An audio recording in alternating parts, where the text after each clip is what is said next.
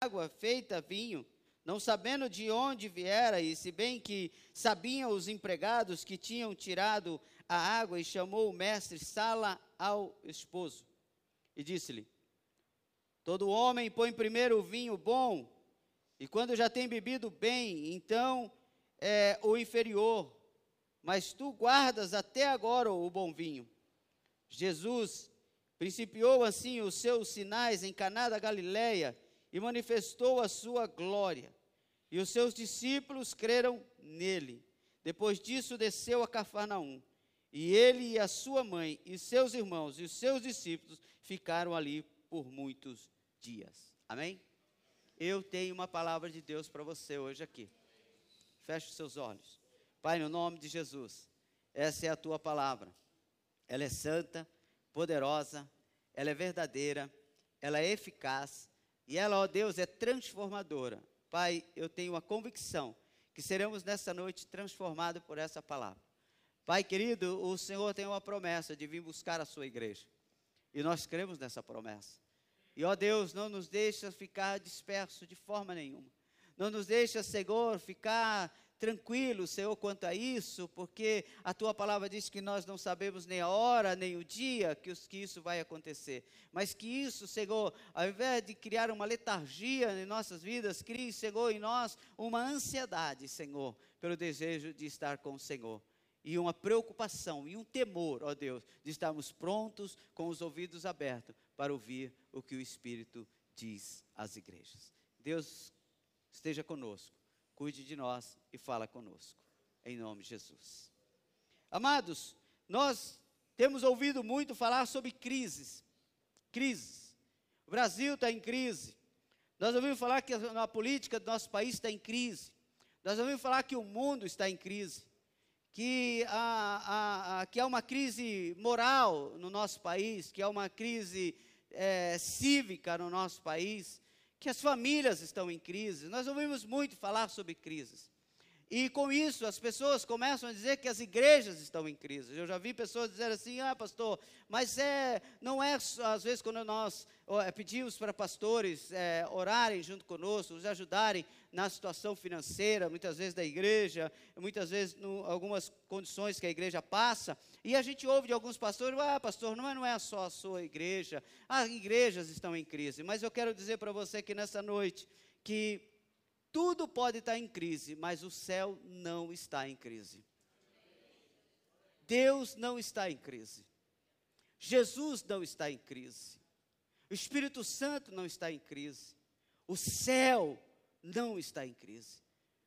E se nós dependemos do céu, e se nós dependemos de Cristo, nós também não estamos em crise. Eu não acredito que a igreja esteja em crise. Eu acredito que alguns crentes, algumas pessoas podem estar em crise, mas a igreja não está, porque a Bíblia diz que as portas do inferno não prevalecerão contra ela. Então a igreja não está em crise, porque a igreja de Cristo. Quando Jesus teve aquele encontro com Pedro, Pedro falando ali com Jesus, Jesus olhou para Pedro e disse para Pedro: Pedro, olha, o que, que você pensa sobre a minha pessoa? Ele diz assim: Eu acredito que tu és o Cristo, Filho de Deus. E Jesus olha para ele e diz assim: Então, Pedro, sobre esta palavra eu edificarei a minha igreja, e as portas do inferno não prevalecerão contra ela. Meu irmão, a palavra de Deus não está em crise, aleluia. E a igreja é centrada, é alicerçada na palavra de Deus. Se a igreja estiver alicerçada na palavra de Deus, a igreja não está em crise. Se você estiver alicerçado na palavra de Deus, a sua vida nunca estará em crise. E nós vemos aqui essa situação que parece que essa festa começa agora a entrar numa crise. Há uma boda, há um casamento em Caná da Galileia, onde Jesus foi convidado. É interessante você observar o texto. Diz que estava ali Jesus e também é, estava ali a mãe de Jesus e também Jesus e os seus discípulos. Então eu entendo que Jesus foi convidado separadamente. Jesus já havia começado o seu ministério.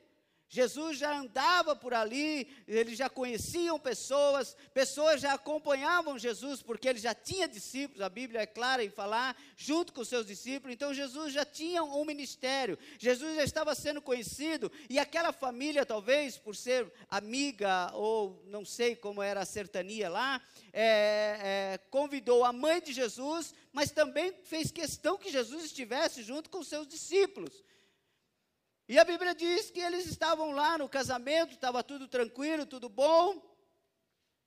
Mas chegou um certo momento que houve um erro de cálculos. Tinha ali um homem, um, um, um, um responsável pelo cerimonial, chamado na época de mestre-sala. Era a pessoa responsável, era o promotor, se eu posso dizer dessa forma. Era o camarada responsável por tudo o que estava acontecendo, era o dono do buffet. Eles tinham contratado um buffet, eles tinham contratado um promotor e disse assim: Olha, eu preciso de uma festa para 500 pessoas e é pelo menos uma semana. Aí você imagina como isso acontece. É, naquela época não era festa como a gente vai aí em alguns buffets, que o cara já fala ó, duas horas de festa e cada um para suas casas, aí você come lá meia dúzia de coxinha, né? Dois copinhos de dolly, e cada um para tua casa e tchau. Não, não, não, aqui não era assim. Aqui era uma semana no mínimo de festa.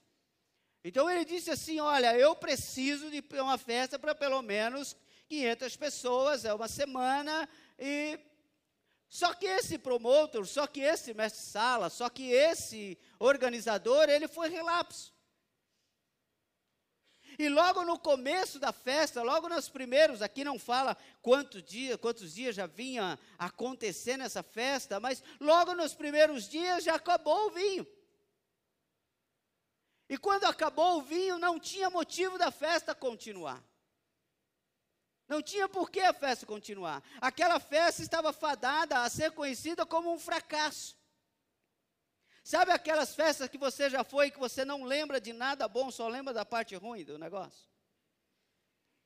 Você só lembra que todo mundo passava com aquele prato cheio de espetinho, mas passava voando na sua. Você nunca conseguiu avançar em um. E que você entrou com fome, saiu com fome e teve que passar no McDonald's depois, porque não tinha, não tinha nem coxinha.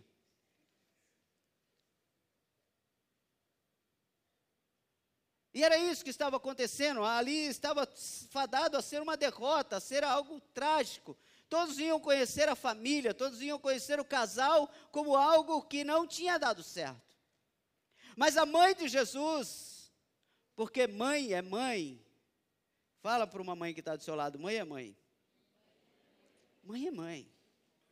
Se tem alguém que conhece o filho, é a mãe. E a mãe conhece o filho terrivelmente. E a mãe foi diretamente em quem? Ela não foi no mestre-sala. Ela não foi no promotor e dissesse assim: Olha, camarada, você errou.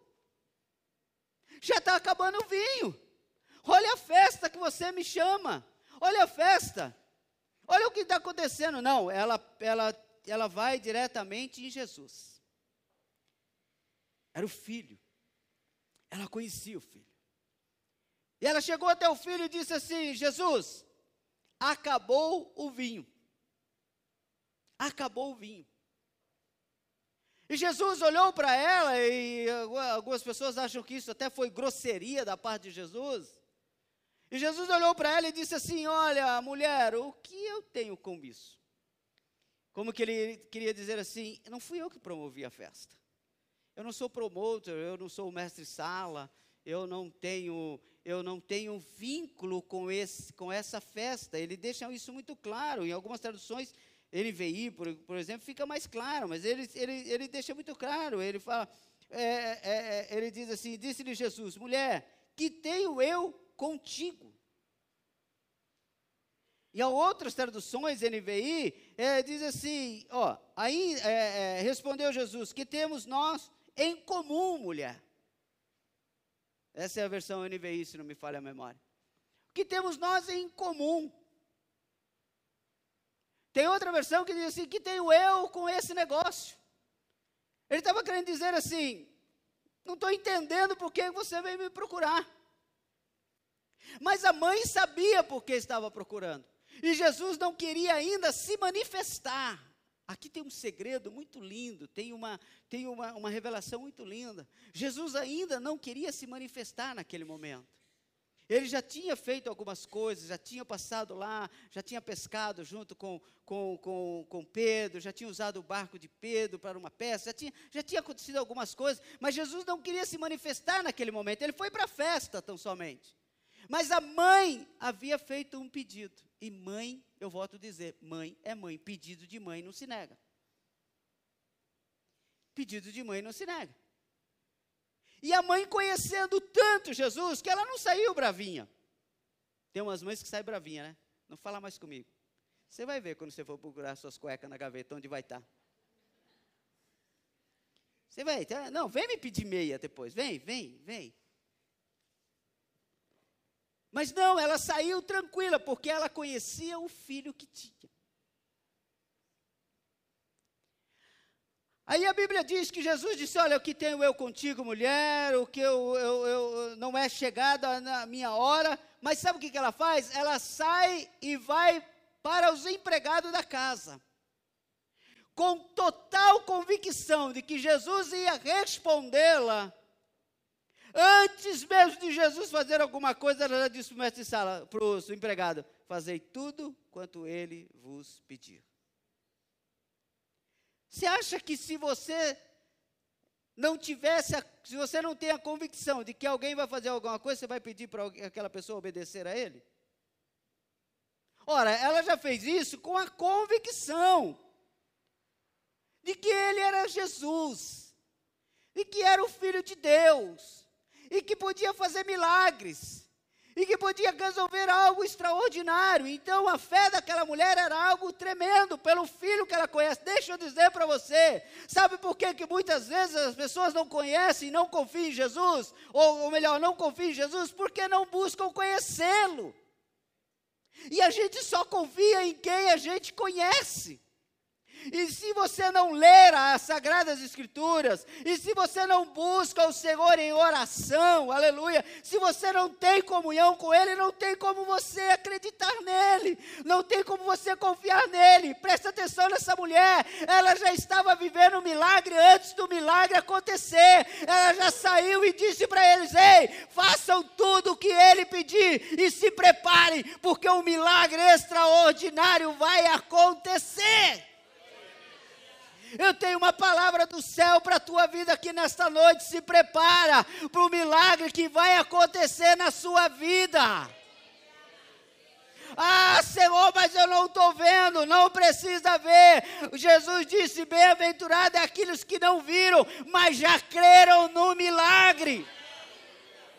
Meu irmão, nós estamos vivendo a época de Tomé. As pessoas querem ver, as pessoas querem tocar, as pessoas querem primeiro ver como que está acontecendo. Mas Jesus não é assim não. Os grandes milagres aconteceram com pessoas que acreditaram antes de ver, acreditaram antes de tocar, acreditaram antes mesmo de saber alguma coisa. Essa mulher simplesmente acreditou, ela falou assim: façam tudo quanto ele vos pedir. Eu acho que os, os empregados não entenderam patavinas nenhuma. Diz, quem é esse cara? Ele não é o promotor. Não é a ele que eu não é para ele que eu trabalho, não é ele que vai pagar meu salário no final. Essa mulher nem é dona dessa casa. Esse Jesus eu já ouvi algumas conversas aí, tal, mas nem sei quem é e que agora eu tenho que obedecer. E a mulher, e Maria aqui, mãe de Jesus, estava tão convicta, tão certa, que realmente aconteceu o que ela tinha pedido. Acho que Jesus, eu, nas minhas conjecturas, eu penso que Jesus deu aquela olhada assim para os discípulos, falou que gelada que a minha mãe me colocou agora. Aí os discípulos falaram assim, mas é sua mãe, hein? Ele diz: é verdade. É, mas eu não tenho mais nada com ela. Porque não sei se você sabe, na, na cultura judaica, essa relação mãe e filhos, ela fica muito, muito longe depois de uma certa idade. Por isso que Jesus sempre bateu, Por isso que Paulo vai lá e bate de novo, honra pai e mãe. Por isso que os, os mandamentos falam de honrar pai e mãe. Porque naquela época isso não era muito. E Jesus, eu imagino que Jesus ficou ali pensando e disse assim: Eu não posso decepcionar a minha mãe, eu não posso deixar um pedido dela para trás. E ele faz exatamente o que a mãe tinha pedido. Ei, deixa eu dizer para você, Deus vai fazer exatamente como você sonhou. Se você o conhece, sabe por quê? Porque quando a gente anda com Deus, a gente não pede mais do que a gente sabe que Deus vai fazer. Quem não conhece a Deus pede os negócios sem noção. Tem gente que vem falar para mim assim, pastor Fabiano, pastor, estou pedindo isso, não sei o que, eu fico pensando, meu Deus. Ora por mim, pastor. Eu falo, vou orar, mas, cara, que coisa sem noção coisa sem noção. Aí você pensa, você fala, meu Deus do céu, essa pessoa nunca leu a Bíblia na vida. Porque se ela for crivar, se ela for passar a sua, o seu pedido pela Bíblia, numa enrosca, não passa nem na capa.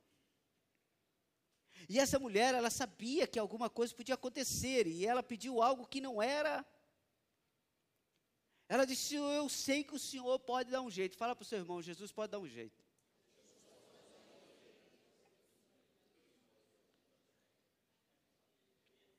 Veja bem, por que, que essa mulher não foi pedir lá para o promotor? Por que, que essa mulher não foi pedir para o mestre de sala?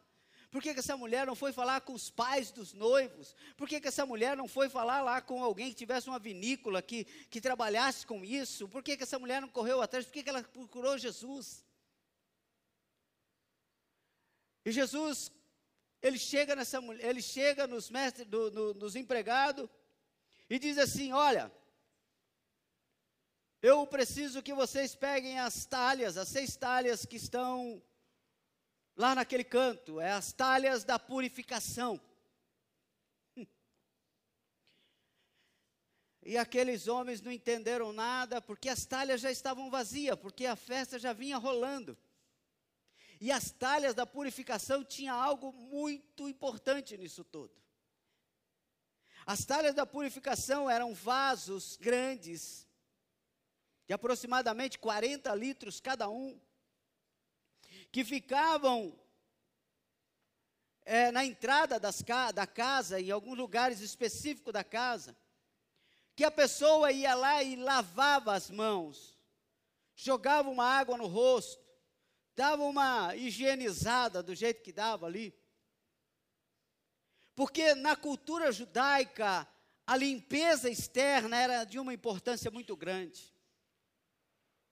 Uma vez questionaram Jesus, quando Jesus estava comendo ali com seus discípulos, perguntaram para Jesus assim: Ei Jesus, os seus discípulos não lavam as mãos? Jesus disse: Não se preocupem com isso, não, porque o que contamina não é o que entra, é o que sai. Fica tranquilo. Mas para os judeus, para os judeus, para a cultura judaica, essa questão da purificação era algo muito extraordinário. O judeu trabalha muito com a área externa ele quer estar bem vestido, ele quer estar limpo, ele faz questão de mostrar para todos que ele lava as mãos, ele faz questão de mostrar para todos que ele está jejuando. A Bíblia diz que é, os historiadores também dizem que o, o, o, os judeus, principalmente os fariseus, eles usavam as túnicas e eles usavam as franjas das túnicas muito grande porque a franja significava santidade. E eles usavam, faziam questão de fazer grande.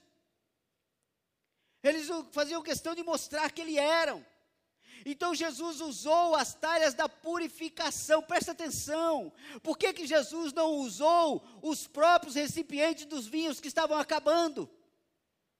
Eu não sei se você já parou para pensar nisso. Mas por que, que Jesus não mandou chamar os próprios tonéis? Diz: olha, pega lá os tonéis de, de vinhos que já estão secando e traz para cá. Enche de água. Traz lá as canecas, traz alguma coisa e traz de volta. Ele disse assim: Não, eu quero as talhas da purificação. Eu quero que vocês encham elas de água.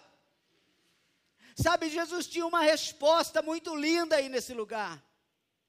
Jesus estava dizendo assim: ei, vocês estão preocupados com o estereótipo, mas eu vou purificar vocês por dentro. Ei, vocês estão preocupados em estar com a mão limpa, mas o coração está sujo. Ei, vocês estão preocupados em fazerem boas obras, mas vocês não conseguem amar ao Pai sobre todas as coisas, nem, nem o seu próximo como a si mesmo. Jesus estava dizendo: ei, para de ser fariseu e começa a ser crente. Dura essa palavra, né? Mas boa, mas boa para nossas vidas. Dá para a gente fazer uma reflexão aqui como está o nosso estereótipo junto com o nosso interior. Nós vivemos uma fase em que as pessoas, hoje nem tanto, mas ainda com muita, muita força, as pessoas falam bonito, mas as suas falas matam as suas atitudes, ou as suas atitudes matam as suas falas. A pregação é bonita, mas a atitude é fraca. Se a gente fosse viver hoje por a, pela atitude de algumas pessoas, a gente nem na igreja estava. Porque o sermão é bonito, porque na hora de ensinar é bonito, tem conhecimento, leu a Bíblia, sabe ensinar, sabe orientar, mas não sabe viver.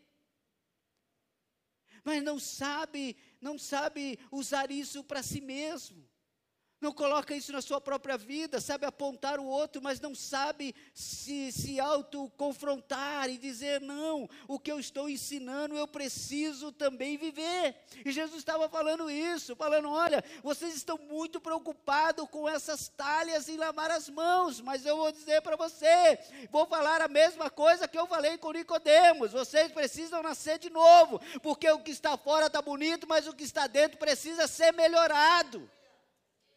Meu querido, deixa eu dizer para você: a igreja que Jesus vai me buscar não é a igreja que está chorando tão somente, não é a igreja que está com cara de piedade, mas a Bíblia diz lá em Joel, eu creio, hoje eu não pude vir aqui na manhã, mas eu creio que foi falado aqui, houve um momento que, ele, que, que Deus falou para Joel, e Joel passou isso para as pessoas e disse assim: olha, está na hora da gente parar de chorar, mas rasgar as, e rasgar as nossas vestes e rasgar o nosso coração. Aí ele fala para Lá em Ezequiel, ele fala que é melhor trocar esse coração de pedra pelo coração de carne. Então Jesus estava falando para nós aqui: ei, deixa eu dizer uma coisa para você: limpar por fora não adianta se a limpeza não vier de dentro. Precisa vir de dentro. A conversão em Jesus vem de dentro. O amor à igreja vem de dentro. O amor à obra de Deus vem de dentro, não vem de fora, vem de dentro. Nós precisamos orar mais, cair mais nos pés do Senhor. Sexta-feira passada nós oramos aqui o Salmo 51 e o salmista ele chorou dizendo: Senhor, não afasta de mim o teu espírito. Ele clamou dizendo: Senhor, que eu perca tudo, mas não perca a tua presença. Sabe por quê? Porque ele sabia que se não viesse de dentro, o que tinha por fora não adiantava mais nada. Ele era rei, ele tinha dinheiro, ele tinha as mulheres que ele queria, ele tinha todo todo o poder, mas ele sabia que se ele não tivesse Deus, nada lhe adiantaria. E a Bíblia diz aqui que Jesus chegou para aqueles homens e falou: enche de água. Aí a história, a Bíblia conta que aqueles homens foram lá, encheram as talhas, talvez sem entender muito, encheram as talhas, e Jesus, chegaram para Jesus e disseram: Está aqui, Jesus, as talhas estão cheias de águas. Jesus olhou e era água. Era água. E Jesus pegou e disse assim: Pegue um pouco, pegue um pouco e leve até, até o mestre Sala. Deixa eu dizer para você, há uma revelação do céu aqui, porque Deus tem uma palavra para você aqui nesta noite. Deus tem uma palavra do céu para você aqui nesta noite. Há uma revelação extraordinária nesse momento. Porque na hora que aqueles homens enfiam as canecas na água, e eles saem com aquela caneca cheia de água, o milagre estava acontecendo. Orecante o idebastu de face. Eles não sabiam que eles eram portadores de um milagre. E o milagre, irmãos, não estava acontecendo no começo e nem estava acontecendo no fim, o milagre estava acontecendo na caminhada, e eu tenho uma revelação da parte de Deus para a sua vida aqui, aleluia. Não espere tudo terminar para que o milagre aconteça, e nem espere que o milagre aconteça no começo, ei, Deus quer você caminhando lado a lado com Ele, é na caminhada que o milagre vai acontecer, uh, aleluia. É na caminhada que o milagre acontece, meu irmão. Oh, aleluia, nós acabamos de falar aqui que o rei está voltando. E a gente pensa assim, por que, que não voltou lá no começo, como o povo esperava lá em Atos dos Apóstolos? E por que, que não volta hoje, aqui em 2019? Sabe por quê? Porque Jesus está voltando no meio do caminho. Ele vem voltando, ele vem voltando, e ele vem levando pessoas, e ele vai levando pessoas para o céu. Deixa eu dizer para você, a sua salvação, o seu encontro com Deus é no meio do caminho. Paulo teve um encontro tremendo com Jesus no meio do caminho. Teu milagre vai acontecer no meio do caminho. Você pode imaginar, eu gostaria que você imaginasse comigo essa cena. Você imagina aqueles homens com a caneca na mão, pensando que estava levando água. Puxa vida, que coisa louca. Nós vamos levar água para o mestre Sala e mandar ele provar. Eu imagino que loucura que é, né? Quando Deus fala para você, vai lá e ora pelo aquele irmão. Vai lá e ora pelo teu patrão.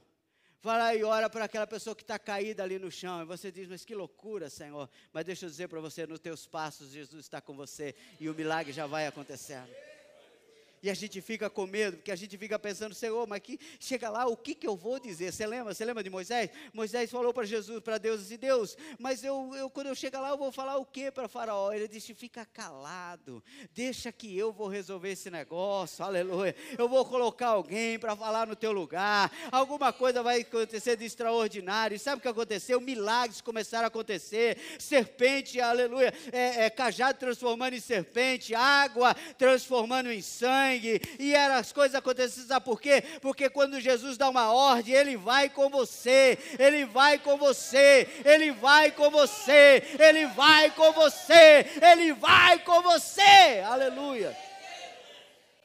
Jesus tinha dito assim: vai e entrega, deixa o mestre sala provar. eu imagino se fosse eu, Senhor amado, Jesus de Nazaré, que vergonha que, que eu vou fazer? E agora? Vou mandar esse homem tomar essa água. E não sei o quê. Não sei se você está entendendo o que Jesus está falando aqui. Se ele mandou, vai, irmão. Orecante urebastere. Se ele falou, vai, vai. Se ele disse que vai fazer, ele vai fazer. E, aleluia. Aí, mulher, aí eles vão com a água. E quando ele entrega na mão, eu penso que é nessa hora, na hora que ele entrega na mão do mestre Sala, e o mestre Sala vira a caneca, nem o mestre Sala tinha visto ainda que era água. Mas na hora que ele tocou,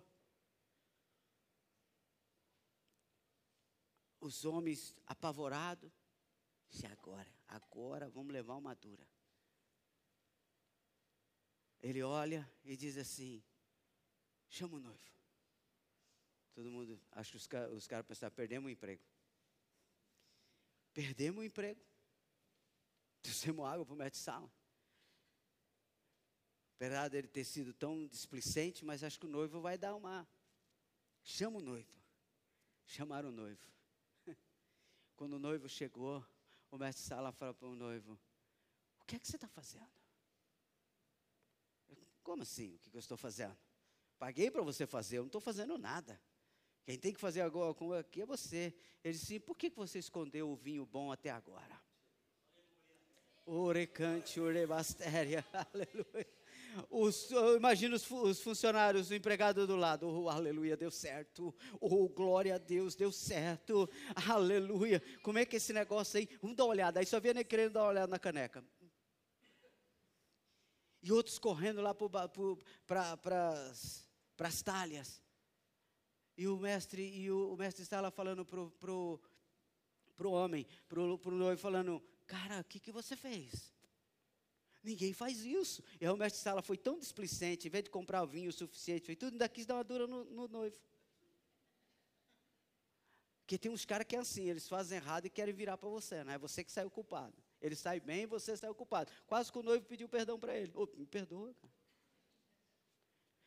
Ele disse assim, porque todo mundo, olha a bronca que ele dá, todo mundo entrega primeiro o vinho bom. Sabe aquele negócio que a festa começa com Coca-Cola, com Fanta, com Guaraná? No final já tá, a coisa já está tão misturada que você já nem sabe mais o que é. Aqui na igreja nunca aconteceu, mas eu já fui em festa que acho que já colocaram Pepsi com Itucola, com não sei o que, tudo na garrafa de Coca-Cola, que você fala, isso daqui pode ser qualquer coisa menos Coca-Cola. Sabe por quê? Porque o cara já tomou tanto que o cara não está nem ligando. Então, Jesus, tá, então o mestre estava falando sobre isso. Gente, a gente dá o vinho novo, o vinho melhor no começo. Porque depois está todo mundo bêbado mesmo. Cara tanto faz se é vinho do porto ou se é sangue de boi. Que vier, a gente traça. Porque o cara quer álcool. O cara não está mais preocupado com o sabor, ele está preocupado com o álcool. Então lá ele estava falando isso. Mas só que ele deu uma bronca e disse assim: o senhor fez o contrário. Nós já servimos, já há dias que a gente vem servindo esse vinho ruim. Há dias que a gente vem servindo esse vinho e o Senhor tem guardado o melhor vinho para o final. E eu quero encerrar por aqui, fazendo algumas colocações. Queridos, nós vamos para a Santa Ceia do Senhor dentro de alguns minutos. E aqui tem algumas colocações. Primeira, como está o vinho na sua casa? Como está o vinho na tua vida? Que tipo de vinho tem na sua vida espiritual? O vinho representa alegria. Você sabe por que, a festa ia acabar? Porque não tinha motivos para estarem lá. O vinho era o que trazia alegria. O vinho era que trazia a comunhão, o vinho era que trazia a felicidade no coração das pessoas naquele lugar. Mas o vinho tinha acabado. Sem vinho, não tem alegria. Ei, querido, talvez você seja um crente hoje sem vinho nenhum. Ou se você tem vinho, é o pior vinho que tem. É aquele vinho que embebeda, mas não traz alegria. Eu não gosto de bebida alcoólica, nunca, nunca tomei, todo mundo sabe disso. Mas eu vejo que quem sabe apreciar um bom vinho, ele não fica alcoolizado. Não é para ficar alcoolizado, é para ficar alegre. Existe uma grande diferença entre ficar alegre e ficar alcoolizado. E o bom vinho deixa você alegre. Ei, Jesus quer alegrar você hoje aqui. Jesus quer que você seja um crente feliz. Mas você precisa de um bom vinho. Jesus não quer que você venha para a igreja dizendo: Oh, meu Deus, outro domingo, outra ceia. Oh, mas essa chuva. Ah, esse frio. Ah, mas eu tenho que ir lá. Ah, se eu não for, o pastor vai falar não sei o quê. Jesus não quer isso de mim, não quer isso de você. Por isso que Jesus, ele transformou aquela água em vinho, porque ele disse assim: Eu quero esse casamento, eu quero essa festa, uma festa feliz. Ei, O casamento que ele tem com você, que a Bíblia diz que ele é o noivo e a igreja é a noiva, ele quer que seja um casamento feliz. Ele não quer ver você carrancudo. Ele não quer ver você bricudo. Ele não quer você, sabe? É, hoje não tem muito mais isso, né? Porque nem não tem muito não, nem existe mais isso, né? Mas eu me lembro, vi isso algumas vezes na minha vida. Meu avô, ele fazia assim, os filhos, é, antigamente era, o pagamento era dia 5 e dia 10, né? As empresas pagavam dia 5 e dia 10. E quem aqui já recebeu com aquele envelopinho amarelo o dinheiro dentro? Aí, teve alguns que falaram ah, aqui. Ninguém quer falar porque se entrega na idade. Você assinava o canhotinho, o cara arrancava e você levava o dinheirinho no envelopinho amarelo. Ó, o Célio está fazendo assim. Estou entregando o Célio aqui. E sabe como? E era todo mundo recebendo no mesmo dia, né? Dia 5 e dia 10. Não tinha problema, ninguém ia assaltar. Hoje, se você falar o dia que você recebe, o cara está te esperando na porta da empresa. E eu cansei de ver isso, sabe o que, que eu, eu, eu vi algumas vezes, sabe o que acontecia? Todo mundo chegava e colocava o seu envelopinho, todo mundo em cima da mesa. Meu avô pegava todo o dinheiro, ele era o tesoureiro, pegava todo o dinheiro e dava um pouquinho para cada um. E todo mundo saía feliz. Sabe por quê? Porque era um casamento feliz. Porque todo mundo estava pensando em todo mundo. Porque não era tristeza, não era dar, é, é dar para a família, não era algo ruim, não era algo pesado, não era, ai, trabalhei para o meu pai, ah, trabalhei para minha mãe. Não, trabalhei para minha família.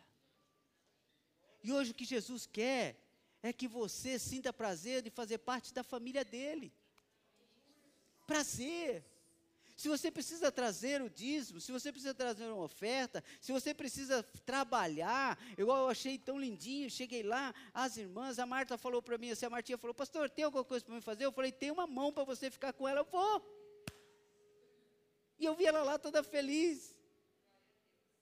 Ela, a irmã Gisele, feliz lá com as mãozinhas, sabe o que, que é? E eu não paguei nada, nem falei que ia pagar nada. Nem falei, nem falei do salário, não perguntaram de salário, não perguntaram de, de quando era o registro, se como é que ia fazer. Não, não perguntaram nada, foi gratuitamente. Prazer em fazer para a casa do Senhor. Jesus tinha prazer em alimentar a festa com alegria, ele tem prazer de alimentar a sua vida. Segunda coisa, Jesus tem para você um vinho novo, um vinho melhor do que esse que talvez esteja na sua. Eu vou contar um segredo aqui, mas vocês não contam para ninguém. Aí, a gente quando é criança é barato, né? Adolescente. Aí eu assistia a televisão, na preto e branco ainda, né? Assistia televisão, via filmes, essas coisas, e eu achava muito chique, Célio que os caras falavam assim: vinho bom é vinho velho, guardado.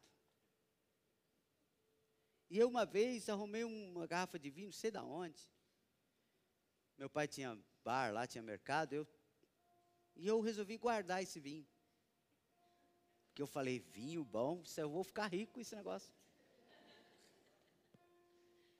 Daqui 10 anos, meu amigo, isso aqui vai valer uma fortuna. Qual a minha surpresa? Virou vinagre. Não fala para ninguém, tá? Eu tenho vergonha dessas coisas. Eu tenho vergonha. Mas virou vinagre, sabe por quê? Porque o vinho não prestava.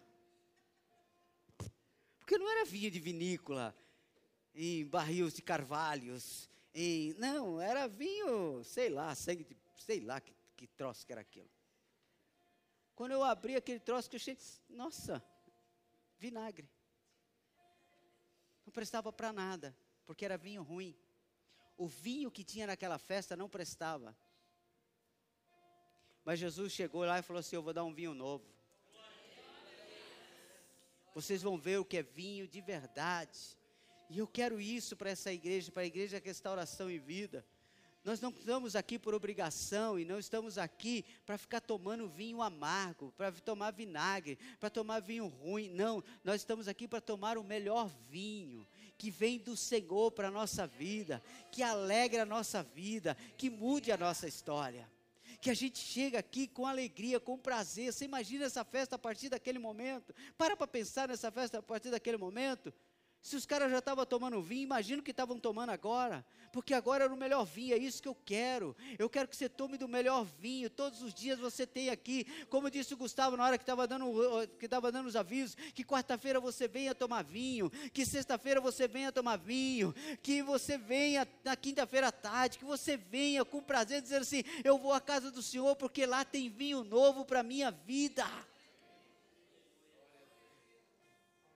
Ei, Deus quer uma história nova com você. Deus quer que você seja um crente feliz. Quantas vezes, talvez você já está tantos anos na igreja e você vem aqui só por vir, talvez você venha só porque, ah, de repente, estou com medo de ir para o inferno, ou eu estou indo lá porque eu estou tão acostumado a tocar, se eu não for, o pastor vai brigar que eu não toco, ou se eu não for, é, é, sou, sou obreiro, mas se eu não for, o pastor vai. Não, irmão, ninguém quer isso. Sabe o que a gente quer? A gente quer que você venha em busca de um vinho novo. Jesus quer gente alegre. Jesus quer gente feliz. Jesus quer gente, quer gente transformada. E a Bíblia diz assim: a Bíblia diz que quando o mestre Sala provou aquele vinho, ele, ele, ele ficou impactado. E hoje eu quero que você saia daqui assim, impactado com o novo vinho que Deus tem para nós. Deus tem um vinho novo para essa igreja. Deus tem um vinho novo para restauração e vida. Sabe? Não importa com quantas pessoas, porque a Bíblia não fala de quantidade de pessoas que estavam na festa, a Bíblia diz que Jesus alegrou aqueles que estavam na festa. Então, se hoje nós estamos aqui, Deus quer alegrar o seu coração. Mas Ele quer que você deseje esse vinho novo. Você deseja vinho novo hoje? Você quer essa, essa, esse up na sua vida, essa, essa mudança de vida. Desejo, eu quero, desejo, você deseja voltar, é, deseja voltar a ler a palavra de Deus, como você um dia talvez leu. A gente canta aqui quantas vezes, né? A gente já cantou, Senhor, faz de novo.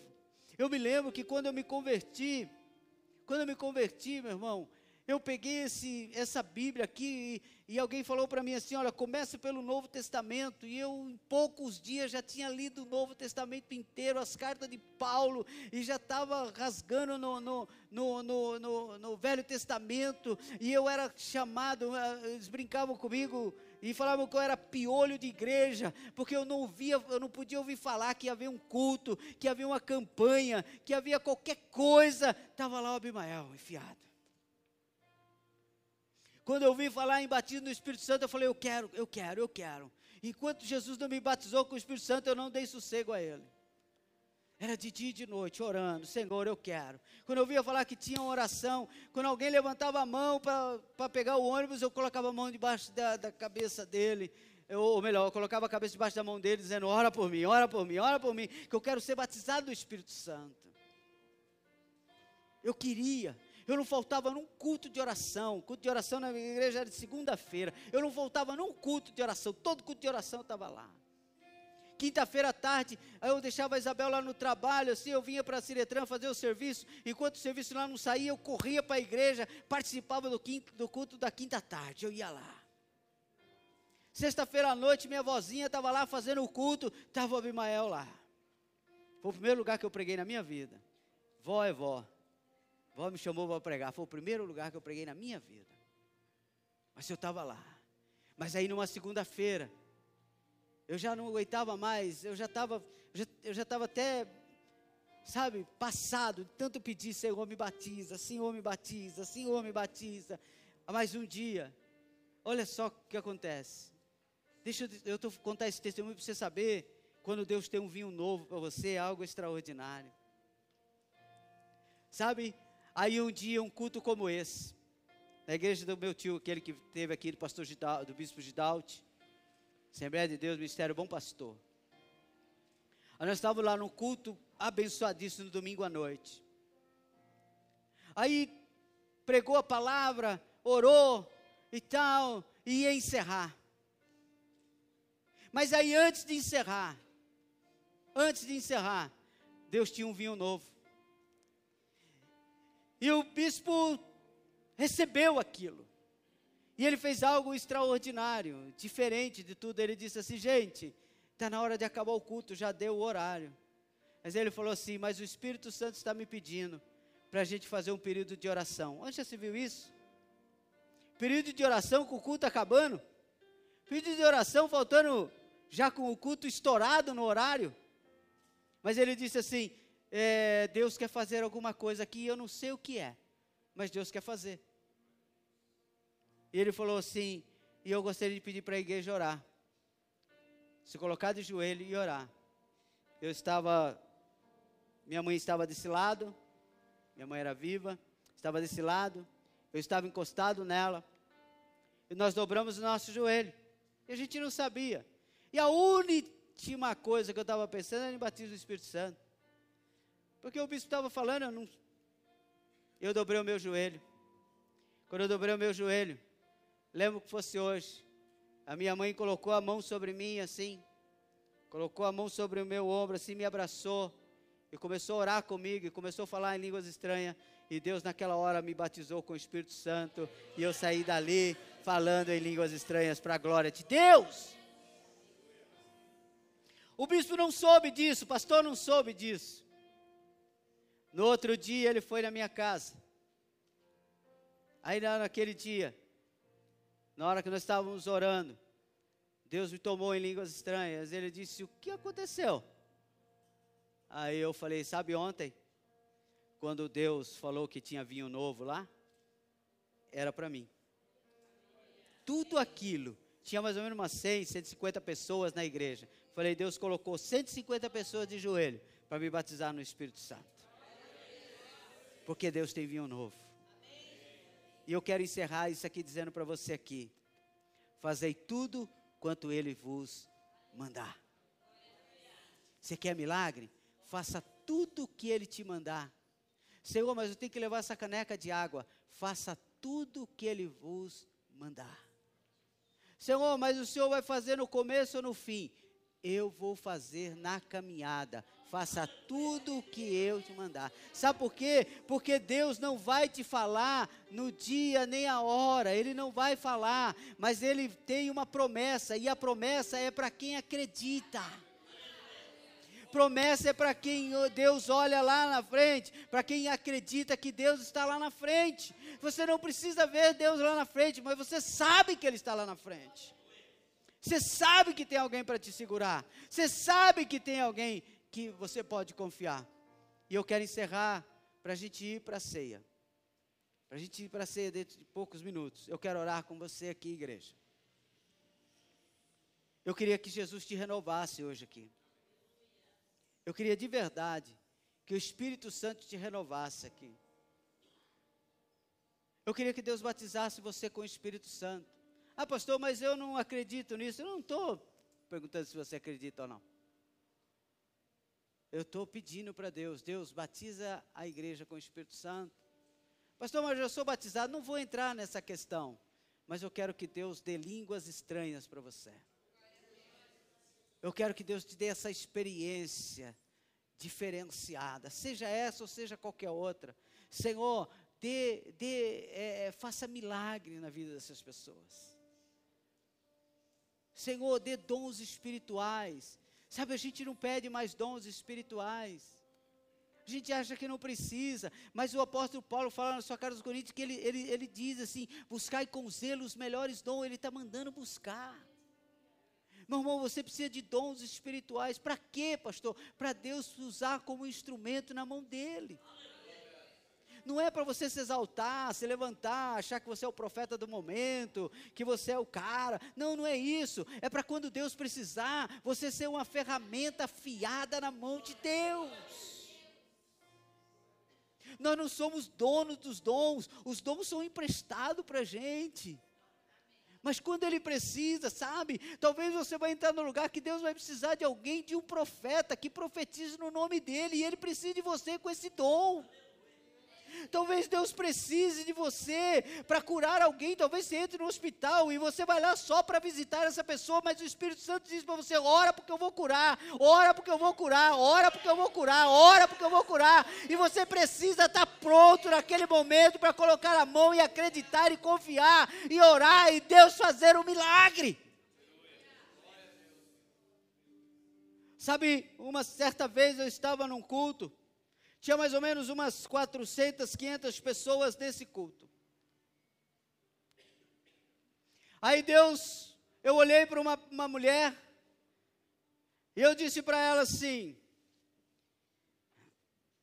Deus vai te dar um filho.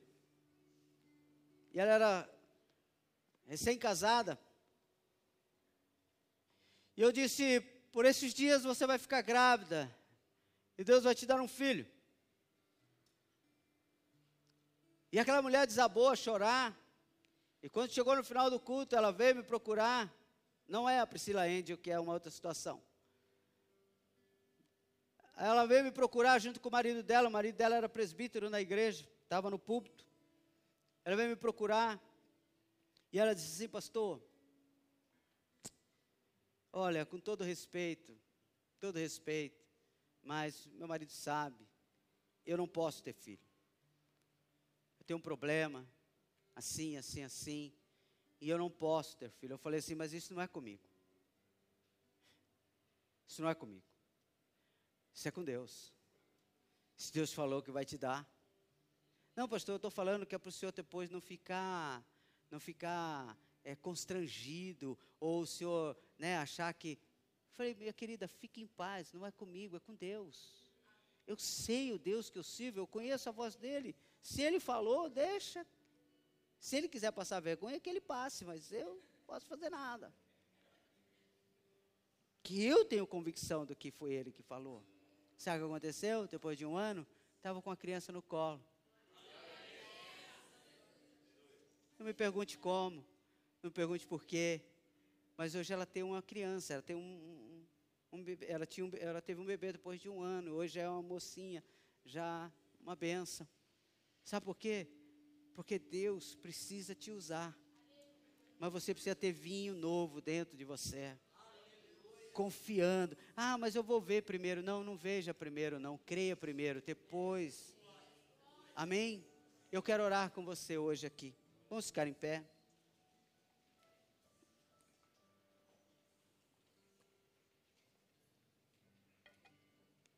Você daqui a pouco vai tomar a ceia do Senhor. A ceia é só suco de uva. O vinho, ele representa o sangue de Jesus. E na sua carta, nas suas epístolas, João diz assim: que o sangue de Jesus nos purifica de todo o pecado. Então, o sangue de Jesus serve para nos purificar do pecado. E a Bíblia diz que se eu falar que não pequei, eu já pequei. Então nós pecamos continuamente. Talvez você esteja aqui dentro e esteja até pecando. Em pensamento. Mas o sangue de Jesus te purifica de todo o pecado. Ele tira toda a culpa. O vinho novo que Jesus tem para você é para tirar a tua culpa. O vinho novo é para tirar a escama dos teus olhos. O vinho novo não é para a gente se preocupar se nós somos é, é, unicistas, se nós somos armianistas, se nós somos calvinistas, se nós somos batista, se nós somos presbiteriano, se nós somos. Não, o vinho novo é para a gente ser de Jesus. O vinho novo é para a gente para a gente pegar essa palavra e guardar, como diz o salmista: guardei a tua palavra no meu coração para não pecar contra ti. E hoje eu quero orar aqui com você, gostaria que você começasse a pensar nisso, feche os seus olhos, ou fique com ele aberto, ou não sei, do jeito que você quiser. Eu queria que você pensasse qual área da sua vida precisa desse vinho novo. O que é que te entristece hoje? Talvez. O que é por, porque você não é mais o crente que você já foi? Por quê? Porque você falava em línguas estranhas e hoje você reluta para não falar? Porque você deixava Deus te usar em profecia e hoje você não deixa mais? Porque você fazia a obra de Deus com tanta ousadia, com tanta coragem e hoje você não faz mais? Por que, que hoje entra pessoas e conversam com você durante meia hora e saem sem ouvir uma palavra do Evangelho? Elas entram e saem sem saber que você é um crente em Cristo Jesus. Por que, que antes você queria ter um ministério na igreja? Por que, que antes você queria trabalhar na obra de Deus? Por que, que antes você sonhava em trabalhar na obra de Deus? O seu maior desejo era fazer algo para Deus na igreja e hoje você corre disso. Por que, que antes você quando percebia o seu salário, ou quando você recebia qualquer quantia na sua mão, a primeira coisa que você dizia era: Glória a Deus que eu vou poder dizimar na casa do Senhor, glória a Deus que eu vou poder ofertar na casa do Senhor, glória a Deus que eu vou fazer parte daqueles que mantêm a obra de Deus, e hoje você esconde, hoje você, você maqueia os seus rendimentos, para diminuir o seu dízimo, maqueie os seus, os seus rendimentos para diminuir as suas ofertas, maqueie os seus rendimentos para não ter comprometimento com a obra de Deus. O Espírito Santo está aqui. Ei, o Espírito Santo diz a mim que tinha, tem pessoas aqui que sonhavam em ser pregadores do Evangelho, mas hoje que sonhavam ser obreiros na casa do Senhor, mas esfriaram. Mas o Espírito Santo quer te renovar hoje aqui. E eu quero orar com você aqui. Eu não vou pedir para você vir aqui à frente, mas eu vou orar com a igreja. E se você está aí no seu lugar, você vai dobrar o seu joelho aí onde você está. E vai pedir, Senhor, vem, vem com esse vinho novo. Vem com esse vinho novo porque eu quero mudança na minha vida. Eu quero, eu quero alegria para o meu relacionamento com o Senhor. Eu quero uma, uma vida de alegria com o Senhor, ó Deus. Eu quero alegria com o Senhor. E eu quero orar com você nessa noite, em nome de Jesus. Só com aqueles que, que o Espírito Santo estiver tocando aqui hoje. Se você achar que na sua vida precisa, você precisa desse vinho novo, você precisa desse toque novo do Espírito Santo na sua vida, se você entende que você precisa desse toque novo do Espírito Santo na sua vida, restaurando a sua vida, renovando a sua vida. Oh. Oh, aleluia. Louvado seja o teu nome, Senhor. Louvado seja o teu nome, Senhor. Vem comigo novo. Vem comigo novo. Vem comigo novo. Vem com vinho novo, vem com vinho novo, vem com vinho novo. Ore bachore anda lá mais. Ore cante arabachore anda lá.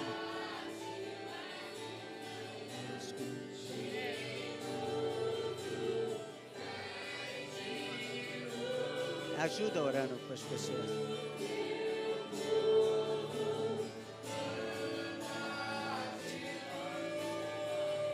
Oh, aleluia! Renova, Senhor. Traz vinho novo, Pai. Traz vinho novo, Senhor. Traz vinho novo para a tua igreja. É para a tua igreja, é para a tua igreja, é para a tua igreja. Traz vinho novo. Traz vinho novo. Traz vinho novo. Traz vinho novo. Oh, aleluia. Glória a Deus, glória a Deus, glória a Deus, glória a Deus, glória a Deus.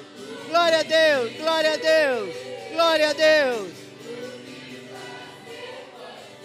Oh, glória a Deus.